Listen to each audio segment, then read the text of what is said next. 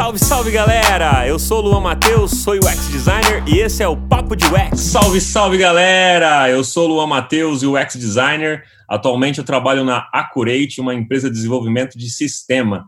E esse é o primeiro episódio do Papo de UX. É um podcast sobre o universo do UX Design.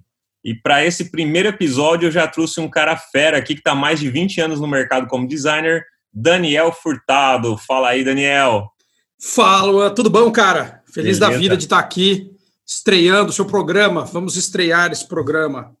Nada melhor do que ter programas novos aí para conversar programas sobre Programas novos, é isso aí.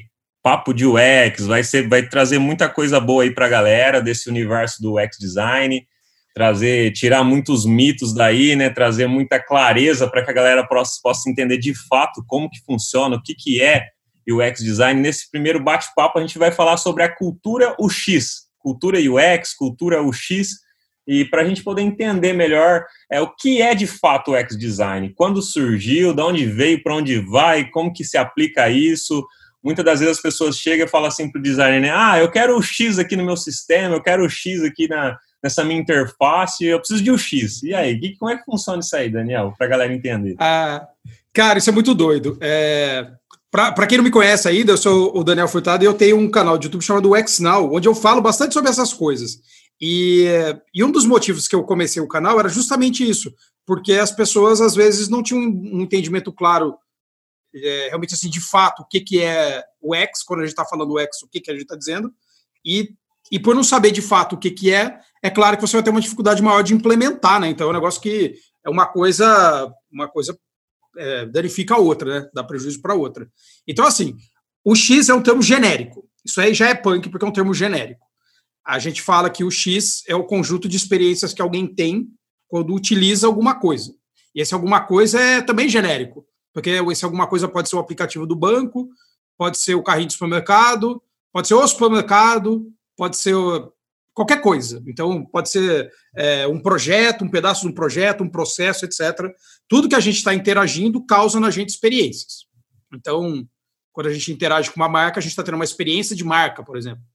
Então, a gente especificamente chama de experiência do usuário aqueles momentos antes, durante e depois que alguém está usando uma coisa. Por isso que a gente fala que é do usuário, né, que é a pessoa que está usando. É, geralmente a gente atribui assim o termo, o X, é, de, um, de um cara sensacional chamado Donald Norman, que é autor de vários livros que a gente usa como referência, como, por exemplo, o design do dia a dia, o design emocional, design do futuro. É, e, e, ele cunhou isso porque ele entendia que a gente falar só de uns, um dos aspectos do uso, que é a usabilidade, era muito restrito para você lidar com a complexidade dos produtos e a complexidade da experiência. Então, no exemplo que ele dava, era assim: ah, ele queria se preocupar com alguém fazendo um computador, mas desde o momento que alguém pega o computador na loja, põe ele no carro, tira ele da caixa, põe ele na tomada, liga o computador, clica na tela, e, e várias dessas coisas não são usabilidade. Várias dessas coisas são outras coisas. Então ele achava que a gente falar usabilidade era muito pequenininho. Então aí ele criou esse lance de chamar de experiência do usuário, de user experience. É, hoje em dia, a gente tem, às vezes, empresas que têm departamentos que cuidam de observar e aprimorar a experiência das pessoas. Algumas empresas não têm isso como um departamento, elas têm isso como uma, uma cultura mesmo, que é né, o papo que a gente vai ter hoje. É, algumas empresas não entendem exatamente o que, que é essa tal dessa experiência e confundem realmente com termos similares, como, por exemplo, interface de uso e não é necessariamente uma interface de uso é, restrita a, ao, ao aplicativo que constrói a experiência dos outros.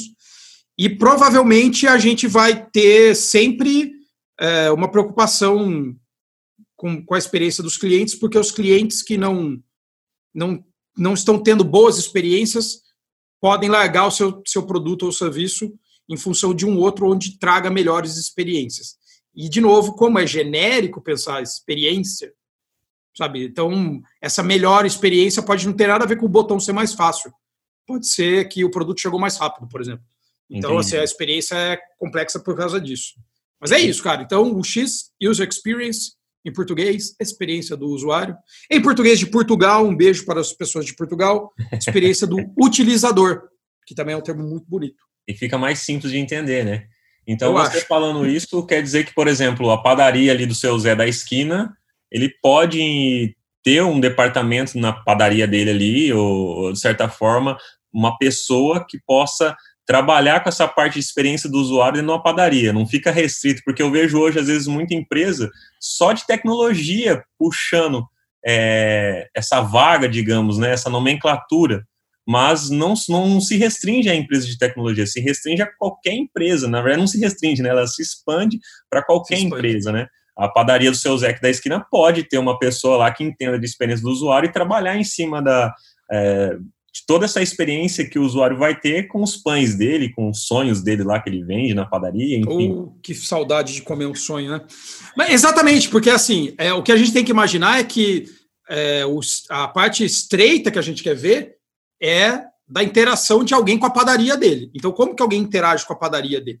Então, alguém, quando chega na padaria, é bem recebido, é, o pão, o cheiro do pão está no começo da padaria ou no fim da padaria, e todas essas coisas vão guiar como alguém, por exemplo, anda dentro de uma padaria. Então, eu não sei se especificamente, se assim, se o camarada que você ia chamar para fazer isso era um UX designer, porque eu, o que eu entendo também é que a maior parte dos UX designers estudam uma coisa super específica que é a experiência no mundo digital. Então, algumas pessoas estudam experiência no mundo não digital, mas é, eu, eu, assim, Daniel, depois que me critiquem, eu tenho um entendimento que experiências são omnichannel, ou seja, elas acontecem em vários tipos de canal. Então, desde o momento que você telefona para a padaria para perguntar assim: Oi, que hora que vai sair o próximo pão? Até a hora que você vai até a padaria, compra o pão e come o pão, e depois que come o pão, joga fora o saco do pão, para mim, tudo isso tem a ver com a experiência que você tem com o pão. Sim, e desde que esse Se pão é uma experiência, né? passar mal, né? Porque se comer esse pão, esse pão Exato. mal, tá, ainda continua sendo a experiência do usuário. Exatamente. né? te, deu, te deu barriga, né? É. e para mim, tudo isso é, é experiência porque eu tenho que observar isso daí. Eu observar não quer dizer que eu, como designer, por exemplo, posso atuar em todas as pontas. Porque Sim. talvez eu não possa eu atuar é, mudando o cheiro do pão, sei lá. Sabe? É, mais não, complexo, né? especificamente. Né? É, mas, mas que eu tenho que levar em conta que, olha. Só que aí tem uma, uma. Essas coisas começam a se misturar muito, porque também é o papel do, de quem cuida de PDV, de ponto de venda no marketing, entender a respeito dessas experiências. Então, o marketing também já observa essas experiências. Mas a gente, como né, designer de UX mesmo, o que a gente olha é talvez os, os momentos da verdade, sabe? Quando alguém interage com alguma coisa. Mas, mas aí, de novo, vem o lance da cultura. Para mim, se você pensar que, é, que tem alguém que cuida só de um pedaço da experiência, que o resto da experiência está quebrado, por N razões, você vai continuar não, não entregando experiências boas. Porque você, entre aspas, sobrecarregou um designer para ele cuidar da experiência e ele não cuida do cheiro do pão. Mas ele poderia falar. Eu tenho um amigo que tem um, que tem um restaurante, na verdade, agora ele está em Florianópolis, mas ele tinha lá uma. Uh, fazia muita carne, né? Fazia ancho e chorizo, um monte de carne super cheirosa. E uma das coisas que eles faziam era ter as chaminés altas no restaurante para que o cheiro da carne, é, alguém que estivesse longe, sentisse. E falasse, uhum. oh, que cheiro bom de churrasco, eu quero ir lá. Então uma era de propósito de fazer. Né? É, uma estratégia de marketing. Então, assim, eu não posso dizer, ah, isso é o X. É uma estratégia de marketing. Alguém né, vai que gera uma falar. X, né? É, que gera uma experiência. Que, quer, que você quer que gere uma experiência. Então eu gosto de pensar assim nessas coisas mais amplas, mas ao mesmo tempo tentar afunilar no que, que é que eu posso fazer. Eu, Daniel, minha empresa, o que é que eu posso fazer? Porque eu não posso ir lá e criar uma coifa maior para alguém. É. Mas eu posso falar, é, olha, quando você sentar na cadeira, a cadeira é tão confortável quanto a sua expectativa gerada pelo cheiro da carne boa. Porque também tem muito a ver com essa questão da expectativa, né? Alguém pode falar assim, nossa, deve ser a melhor carne do mundo. E quando ele chega lá, a cadeira é ruim, a carne custa 200 reais, um monte de coisa que frustra também a experiência. Então, como a experiência é, tem N pedaços, né? Então, eu acho que a gente tem que é, lembrar que ela é ampla e lembrar onde que a gente pode atuar para aprimorar, priorizar, né? Que é uma coisa que a gente, a palavra que a gente fala muito, priorizar para fazer isso. Mas o dono do restaurante tem que entender que essas coisas funcionam é, acopladas. que a posição da cadeira dele, a cor da fachada, o tipo de faca que ele tem, porque dá maior raiva, né? Você chegar num restaurante e ver aquela faca que não corta. Nossa, é horrível.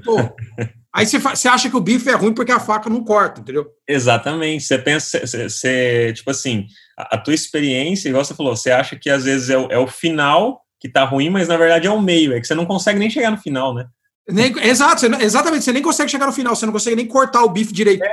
para poder saber se o bife tá bom. É muito é. louco isso. É muito louco. Então, quer dizer, tudo isso mostra a importância de, de se ter alguém que entenda de experiência, não necessariamente só da parte de interface, dentro de qualquer uhum. empresa, né? Eu acho que deveria ter todo um profissional, em toda empresa ter um profissional qualificado de entender de experiência para se espalhar essa cultura dentro da empresa, né? Porém, tem Eu entendo super fato. isso. Porém, tem outro fato, né? Você acha que é, toda empresa está preparada para isso? É, normalmente, o, o problema da, dessa questão de você trabalhar com a experiência do usuário é que a experiência do usuário é uma coisa que a gente fala que ela acontece com terceiros, que não são a gente. Então, assim, o dono de um restaurante, por exemplo, e ó, vou ficar voltando nesse, nesse assunto do restaurante, porque uhum. fome também, e eu acho que é bom a gente pensar em coisa que que a gente sente saudade, né? Que saudade de ir num restaurante. Nossa, pra comer é, um rodizão grande, hein? É, comer aquele rodizão, assim, falar, ah, você quer mais? Não, não, eu já botei no vermelho aquele negócio na mesa para chegar menos. Ficar uma hora. E, e aliás, eu, né? O pessoal fala que, que comer carne em São José do Rio Preto, que a carne é maravilhosa, né? Todo, Nossa, é uma, é uma delícia, aqui. cara, é muito bom. E aí em Campinas é também não, aí em Campinas não é bom? Aqui é bom também, aqui é bom também. Aqui é bom, Campinas é bom do café, né? Tem café bom aqui também. Mas eita, nós, vamos. Nossa, deu fome. O que, o que, o que tem que entender é assim: por que, que talvez não é todo mundo que está preparado para encarar isso? Porque você vai ter que subtrair muito de quem você é, acha que é o seu cliente para saber realmente quem é o seu cliente e você atender esse seu cliente. E isso, para algumas empresas, é, um, é, complicado, porque algumas empresas são teimosas.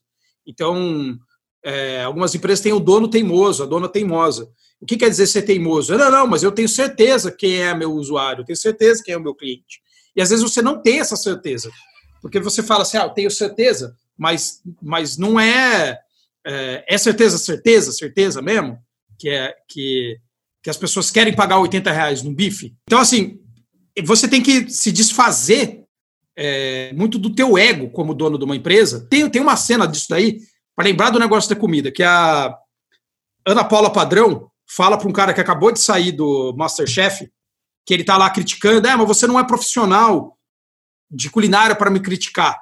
E ela, Paula Padrão, fala, mas eu sou quem come a comida. Eu sou o final da cadeia inteira de acontecimentos do que você faz. Então, eu sou quem você tem que atender. E é exatamente isso. O cliente é quem você tem que atender. Então, a gente está fazendo uma cultura de atender esse cliente sabe? E, e, às vezes é difícil, porque às vezes é muito caro atender o cliente, às vezes você fala, ah, mas eu achava que era uma coisa é outra. Então, assim, é, é complicado mesmo. E, e, você acha que muitas das vezes isso do, por exemplo, dono da empresa não entender, pode ser por causa que às vezes nós, como profissional que somos contratados às vezes por uma empresa, não conseguimos mostrar o real valor que o papel do ex-designer pode fazer dentro da empresa? Você acha que, eu, eu acho que sim, sim. Por, até, até porque, assim, é, será que a gente reconhece o nosso valor? Isso aí também é outra pergunta mais perigosa, né? Será que a gente realmente reconhece que a gente tem muito valor para essa empresa? Ou a gente nem reconhece, ou a gente nem sabe quais são os nossos poderes? Então a gente tem que entender. É, de novo, tem a ver com o quanto a gente pode fazer e o que a gente pode fazer, porque são coisas diferentes. A gente pode fazer muita coisa, sabe? A gente tem uma envergadura muito grande, mas o que que está, o que que naquele ponto, naquele produto, para aquela coisa realmente estar tá no nosso no nosso escopo de solução, sabe? Porque senão fica é, fica muito no, no sonho, sabe? Ah, eu sonhava em poder fazer o melhor restaurante do mundo, mas não é só um sonho, é uma prática também fazer o melhor aplicativo. E não é só um sonho. Então, assim, a gente tem que entender que é complicado mesmo, especificamente do design, que a gente tem que entender da psicologia de alguém, do marketing mesmo, de que promessas foram feitas para um usuário chegar ali, todas essas coisas. Vou aproveitar agora, Daniel, vou fazer umas perguntas aqui que o pessoal colocou lá na caixinha de pergunta do Instagram. Vou começar Boa. primeiro aqui com a do Alessandro. Como levar essa cultura para a minha empresa? É, então, porque isso que é o complicado, né? Porque é isso que a gente estava falando, não é toda empresa que vai conseguir de cara ter esse, vai, desprendimento ou esse outro modelo de pensar. Então, o que eu, o que eu acredito muito, e é uma coisa que eu já vi até umas palestras do Rodrigo Lemes, amigo meu também, que trabalha fazendo conteúdo sobre esse assunto, é a gente não querer ser megalomaníaco para fazer essas coisas, então tentar focar em fazer coisas pequenas, sabe? Dar passos menores e mostrar o valor desse passo.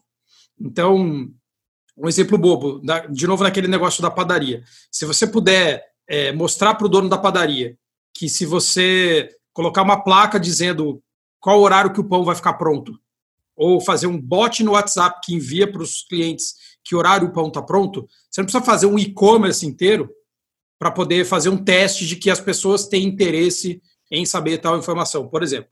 Então, é, você não, cultura você não pega e leva uma cultura e põe em cima de uma empresa. A cultura é da empresa. Então, a, a empresa tem que entender que, como parte da cultura dela, ela precisa ter esse contato mais direto com os clientes, esse, né, esse contato mais direto com os usuários. Então, você vai ter que, de pouquinho em pouquinho, mostrar que isso é importante. De novo, não existe esse negócio. Um monte de gente fala, ah, não, eu vou levar uma cultura. Não vai levar uma cultura. Levar uma cultura é quando os espanhóis encontraram os maias e mataram eles todos, entendeu? Não se leva uma cultura. Você, a cultura vai coexistindo até ela se tornar uma cultura, sabe? Uma coisa vai coexistir. Então, tem que ir de pouquinho em pouquinho. É, mostra assim, olha, conversei com, com três clientes nossos aqui e deram essa opinião aqui que é muito parecida. Pronto. Aí de pouquinho em pouquinho vai levar tempo, porque se a gente está falando de mudança cultural, mudança cultural não é uma coisa instantânea, não existe isso, sabe? Tipo, um top-down tão grande. Então você vai ter que fazer de pouco em pouco, pouco em pouco. Tipo, conta gota mesmo, né? Conta gota, conta gota. E se for a sua própria empresa, inclusive, aí talvez você consiga fazer uma mudança é, ser um pouco mais depressa. Porque Sim. às vezes também é, pode ser a sua própria empresa. Então, na sua própria empresa, é você genuinamente começar a ter interesse em conversar com os seus clientes, com os seus usuários. É, e se você não pode, você, dono da empresa, fazer isso, contar com alguém da tua equipe para fazer isso. Sabe? Ah, mapeia para mim essa informação, tenta descobrir que horário que o pessoal mais vem aqui na empresa, é, vamos conversar com algumas pessoas que vêm sempre. Então, eu acho que é, se você for o dono, aí a velocidade é um pouco maior. Aí você não precisa fazer de 1 em 1%, você pode fazer de 3 em 3. ah, aproveitando, tem uma outra pergunta aqui também que veio do Bob. Relacionamento entre o X e stakeholders. Muito bom, muito bom. O Bob, Bob, Bob Burgers, a gente brinca. Mas, é, então, esse é, stakeholders, até para o pessoal entender, stakeholders são as pessoas envolvidas no projeto, que geralmente não são um usuário. Então, essas pessoas envolvidas podem ser os gerentes de área, pode ser o dono da empresa, pode ser alguém que tem uma outra informação ali que é pertinente a gente né, é, ouvir. Então, essas pessoas, eles têm objetivos que são diferentes dos objetivos dos designers. Isso pela própria é, intenção dele dentro da empresa. Então, alguém que é chefe do departamento de vendas e que está chamando um designer para auxiliar, ele tem lá objetivos específicos. Então, a gente precisa entender e atender esses objetivos específicos. Porque uma pessoa que trabalha é, atendendo o cliente não é necessariamente um tomador de pedidos do cliente. Então, se, se por exemplo, alguém, né, no caso da padaria, falasse assim: ah, a gente mapeou aqui que seria muito bom para os clientes que tivesse pão fresco a cada cinco minutos. Não, mas não é assim a vida, né? Eu não posso simplesmente ter pão fresco a cada cinco minutos. Como é que vai ser a logística disso? Quantas pessoas, quantos turnos eu tenho que trabalhar fazendo? Que máquina que eu vou ter que trocar? Como, como é, não é assim. Então a gente tem que entender que é, o stakeholder ali, essa pessoa que está envolvida é, do ponto de vista do negócio, ela tem lá um objetivo também. Não, olha, a gente precisa vender mais pão no horário entre 18 e 21 horas da noite, porque é, é lógica da noite, mas é, porque esse horário aqui tem menos gente vindo. Então vamos entender quais são as classes de cliente, é, né, os clientes típicos que estão fazendo isso para você tentar alinhar essas, esses dois conjuntos. Então, não é uma coisa é, de um lado só. Então, a gente precisa ter, sim, relacionamento com isso. E, e de novo, é, as pessoas que, que estão com outras profissões dentro da sua empresa, elas têm outras linguagens, outros objetivos, outros jeitos de, de pensar o mundo. Então, é, talvez você tenha que aprender um pouco sobre esse, essa, essa, linguagem, que pode ser que seja linguagem de negócio, pode ser que seja da informação ou do não sei do que, mas você vai ter que aprender um pouco dessa linguagem para poder também atender esse grupo de pessoas. Não é, não é, não é tão fácil, porque às vezes a gente como designer não estuda é, negócios, sabe, assim, para poder entender o que, que essa pessoa está fazendo, está querendo. E, né? até dando o exemplo da padaria, no caso, se a pessoa for trabalhar numa padaria como UX, ele tem que entender também a, a, o caixa que está ali, né? Porque a pessoa chega às vezes para comprar, vai passar pelo caixa para poder pagar o pão que ele acabou de comprar. E é, para ela levar essa cultura lá na empresa, né, tem que também trabalhar ali junto, conjunto, né? Tem que ser algo assim, trabalhar não é, UX não é trabalhar sozinho, né? Muitas não. vezes a pessoa pensa que vai sentar lá no computador ou fazer as pesquisas dela sozinha, não vai se envolver com ninguém e acabou, vai conseguir mostrar valor. E muito pelo é, contrário, você tem que é. se envolver com toda a empresa, né? Que aí sim você consegue levar isso. Porque eu vejo que às vezes as pessoas perguntam mais com relação a isso, né? Stakeholder, como é que eu levo para minha empresa, às vezes tentando é, falar diretamente que é com o chefe, né? Até uma outra pergunta que tem do Luiz aqui, que ele pergunta, né? tem alguma maneira de convencer mais chefes, é, meus, meus chefes, a aplicar UX na empresa? É, não é só o chefe, né? Às vezes você não precisa convencer diretamente o chefe. Às vezes você meio que, eu até brinco, né, que você tem que evangelizar, né? Fazer essa evangelização de experiência do usuário para as pessoas. Aí você, às vezes, pegando uma outra pessoa, um amigo seu que trabalha lá na empresa, é, explicando para ele o que, é a experiência do usuário, tudo, ele entendendo, gostando da cultura, começando a participar disso, já vai espalhando para mais pessoas. Aí não é um só tentando dentro da empresa demonstrar essa cultura, já são dois. De dois já pode Exatamente. ir para quatro, aí exponenciar isso até chegar até chegar no chefe, né? Mas não necessariamente direto ao chefe, né? Eu, eu às vezes imagino isso. É, até porque assim, é, o chefe está preocupado com outras coisas também. Isso daí é, tem outras preocupações na cabeça de alguém que está em outros cargos. Não é nem necessariamente o super chefe, eu. Não. Mas as pessoas têm preocupações diferentes. Uma coisa que, que eu já vi acontecer, isso é uma coisa legal que dá para começar a fazer é, na empresa, tipo, rápido. É assim, aqui tinha, tinha uma empresa aqui em Campinas de software, hoje em dia ela está grande, assim, deve ter 400 pessoas trabalhando, mas eles não estavam acostumados a ter uma cultura dessas de UX ali dentro. Então, quem trabalhava com UX ali tinha dificuldade, é, porque como designer estava atendendo o pessoal do software, que é o, né, o pessoal do produto, e o pessoal do marketing. Então, mesmo designer tinha que parar, às vezes, para fazer é, uma pesquisa para determinar como é que era uma tela, mas também como é que era a fachada de um evento. Então, isso aí é complexo, porque você fala, pô, mas né, você está atendendo é, dois patrões ali, sabe? Tipo, e aí é um negócio que é complicado. Então, como não era uma coisa que era uma briga que se podia fazer sozinho, é, eles instituíram algumas pessoas que eram embaixadores do usuário ali dentro. Então, essas pessoas tinham um botãozinho, é, o X, sei lá, e aquelas pessoas eram embaixadores. Então, tipo, no departamento de teste, tinha alguém que era, tipo, o embaixador do, vai, entre aspas, o capítulo de um X que estava é, começando a surgir ali. Então é uma iniciativa legal, que é você entender, como, como esse exemplo que você deu, que é muito bom, cara. Tipo, que outras pessoas que, quando você fez uma apresentação, demonstraram mais interesse. Ah, aqueles dois devs ali, aquelas duas programadoras ali tiveram interesse, aquele pessoal lá do teste teve interesse. Então vai lá e explica um pouquinho mais profundo para aquelas pessoas.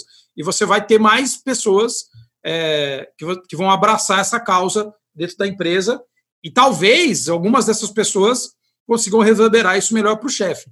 Então, assim, a gente sabe que, dependendo do tamanho da empresa, o chefe está muito distante, pode estar até em outro país, pode ter, você nunca vai ver quem que é o dono da empresa para poder mudar a cabeça. E não vai ser uma pessoa que vai falar assim, ó, oh, fizemos um teste com os usuários e olha, aumentou, que vai mudar a cabeça de ninguém. Não é, não é isso. Então, você vai ter que fazer pequenas ações para que no acúmulo dessas pequenas ações você possa ter uma mudança. É, que primeiro não vai ser tão significativo, mas aos poucos vai ser significativa. E não é, pode desistir. É, e é a mesma utopia de querer mudar o mundo, né? Que as pessoas falam assim, nossa, eu quero mudar o mundo e vou fazer algo para mudar o mundo de uma vez. E, e, às vezes a pessoa não dá bom dia para o vizinho, né? Não, não pega o lixo que às vezes está no chão da sua própria casa então, quer dizer, pequenas mudanças que você faz dentro da sua casa, depois com o seu bairro, depois com a sua cidade, depois você vai expandindo, né? Exatamente. Não já Exatamente. chegar lá direto no presidente e falar, não. não, tem que ser assim. Não, cara, vai aos poucos você vai é, mostrando o real valor para outras pessoas que estão mais próximas de você, que essas pessoas vão estar mais próximas de outras pessoas e assim vai indo. Né? É, e inclusive levando em conta que, que isso é, tem linguagens diferentes conforme você vai mudando o mundo que você está. Então, né, se você está falando com o seu vizinho, com o seu bairro, com ou com o teu país, ou, né, ou, ou com o teu departamento, ou com o teu, sabe, com o teu chefe, são linguagens diferentes que você vai ter que acostumar a falar. Tem um livro legal, quero dar até essa dica, chamado The UX Team of One, The User Experience Team of One, que é da Lia Bewley. E é um livro muito legal sobre é, criação de cultura, vai, entre aspas, criação de cultura de UX. E ela dá um exemplo que, supondo que você tem uma hierarquia na empresa e tem uma, é uma pirâmide né, hierárquica, onde tem poucas pessoas no comando e mais pessoas na operação, por exemplo, que você tem que fazer trabalhos que são dentro do mesmo nível da pirâmide e que seja transnível. Então, você vai ter que fazer apresentações para os stakeholders que estão num outro nível, diferente do que para os seus colegas. Então, por exemplo, para os seus colegas, você pode falar assim: ó, oh, vamos fazer aqui uma demonstração do teste de usabilidade aqui para todo mundo ver. Vai levar 10 minutos, eu vou mostrar três pessoas que a gente entrevistou e como é que foi essa entrevista e esse teste. Tá bom. Você não vai ter os mesmos 10 minutos para mostrar para o seu chefe isso. Então, talvez você tenha um minuto para mostrar então, talvez você tenha que mostrar só o resultado. Olha, fizemos teste com três pessoas, o resultado foi que 10% não conseguiram fazer a tela de login, estou precisando de recurso para é, testar com mais gente. Por exemplo. Então, pum, pum, muda, muda o jeito que você tem que falar, muda o, o, o tamanho do slide. Às vezes, a chance que você tem é ter um slide na apresentação trimestral, sabe? Um slide. E quando você está falando com seus colegas, talvez você tenha 20 slides. E eu estou dando o exemplo do slide, porque é a linguagem que também, às vezes, seu chefe fala, é a linguagem de ver um slide. Exato. Ele só vai ver um slide no PowerPoint, você só tem direito a um. Então, você tem que trabalhar muito bem como é esse um, qual que é o teu, teu caso ali, o que, que você vai falar. Então, e esse livro explora bastante técnicas de fazer isso, é, inclusive com essas atividades de workshop que você pode fazer, ó, trazer tal pessoa para participar do workshop de, é, é de, é, de papéis, de chapéu, sabe? Para a pessoa poder. É muito legal, vale muito a pena. Depois eu te passo certinho, aí você, você põe. Sim, eu ponho o link para a galera no, galera. na descrição do livro. É, e que conselho você dá para a galera que vai iniciar na área, ou que está fazendo essa transição? Tem muita gente de várias outras áreas, né, como de administração, de jornalismo, indo para a área de UX.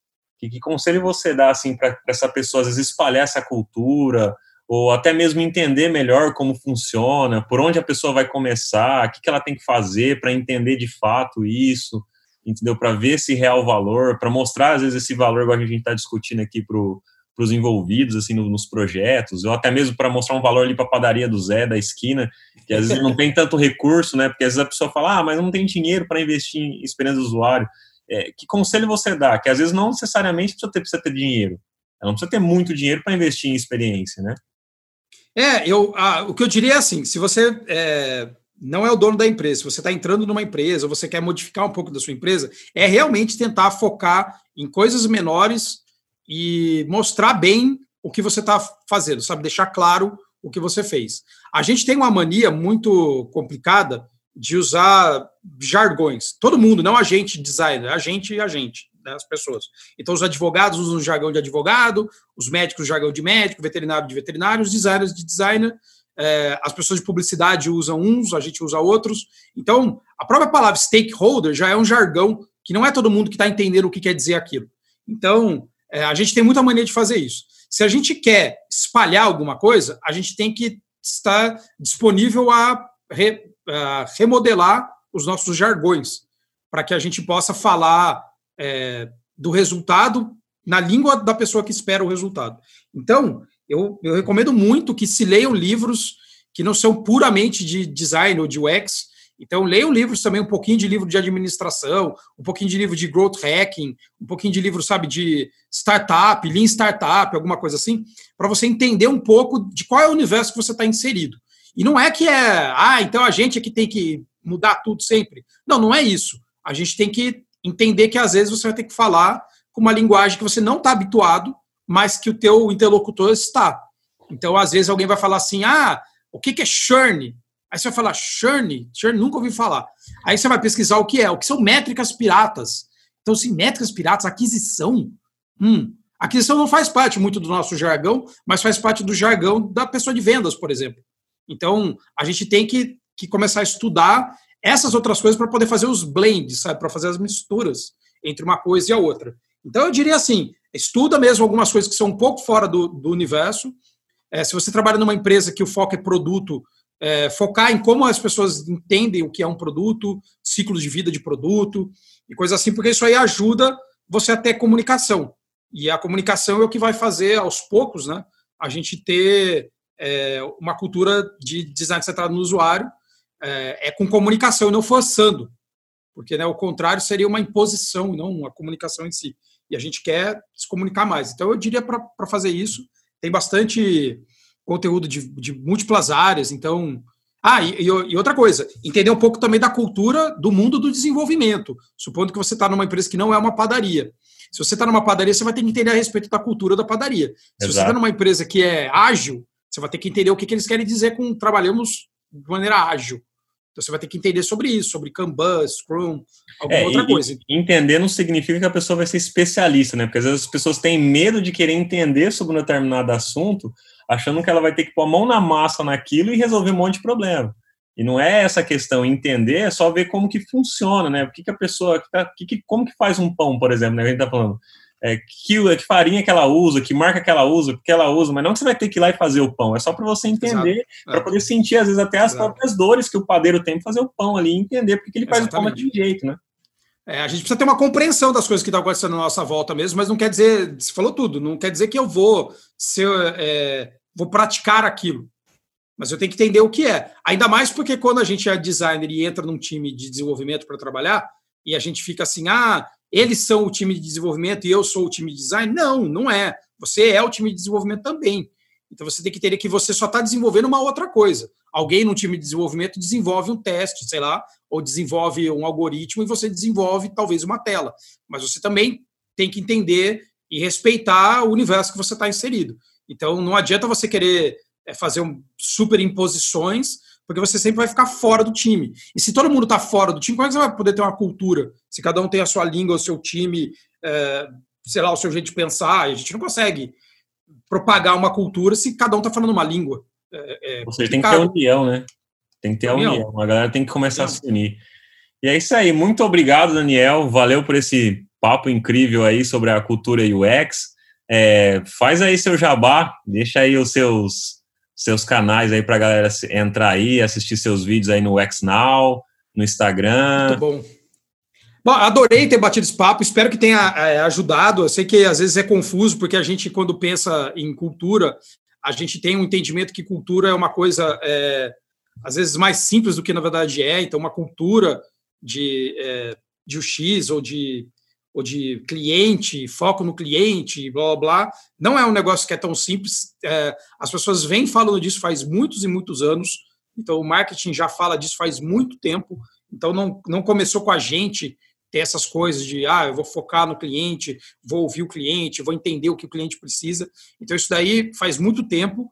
Então, assim, é, não se apavorem, não se apavorem tragam sua toalha e não se apavorem, não entrem em pânico, né? que, é, que, é, importante. E, assim, vocês podem me seguir lá no, no Daniel lá no XNow no Instagram, me procurar no LinkedIn, Daniel Furtado, é, e procurar o XNow no YouTube, vocês vão encontrar lá e tem um monte de vídeo maneiro lá para vocês. Cara, eu, eu tenho que falar, os primeiros vídeos que eu comecei a assistir, assim, tipo, sobre o X foi do Daniel. Eu comecei a ver, quando eu comecei a estudar, tinha pouco material aqui, uns cinco anos atrás, tinha pouco material brasileiro, né? E tinha poucos vídeos falando sobre é, experiência do usuário. E aí, os primeiros vídeos que eu comecei a assistir foi do Daniel. Então, o Daniel me ajudou bastante aí, tem me ajudado aí. bastante na minha carreira aí como designer. Então, feliz, fica aqui a, o agradecimento aí ao público, né? A galera desde que, que tá você tinha, desde que você tinha o cabelo curtinho. desde que eu tinha os dreads menor. e é isso aí. Muito obrigado a você também que, é, que está ouvindo aí o nosso podcast, nosso papo de UX. E se você quiser ouvir algum tema específico dentro desse universo, é só mandar lá no meu Instagram, arroba uxluan, e a gente se vê no próximo episódio. É isso aí, valeu!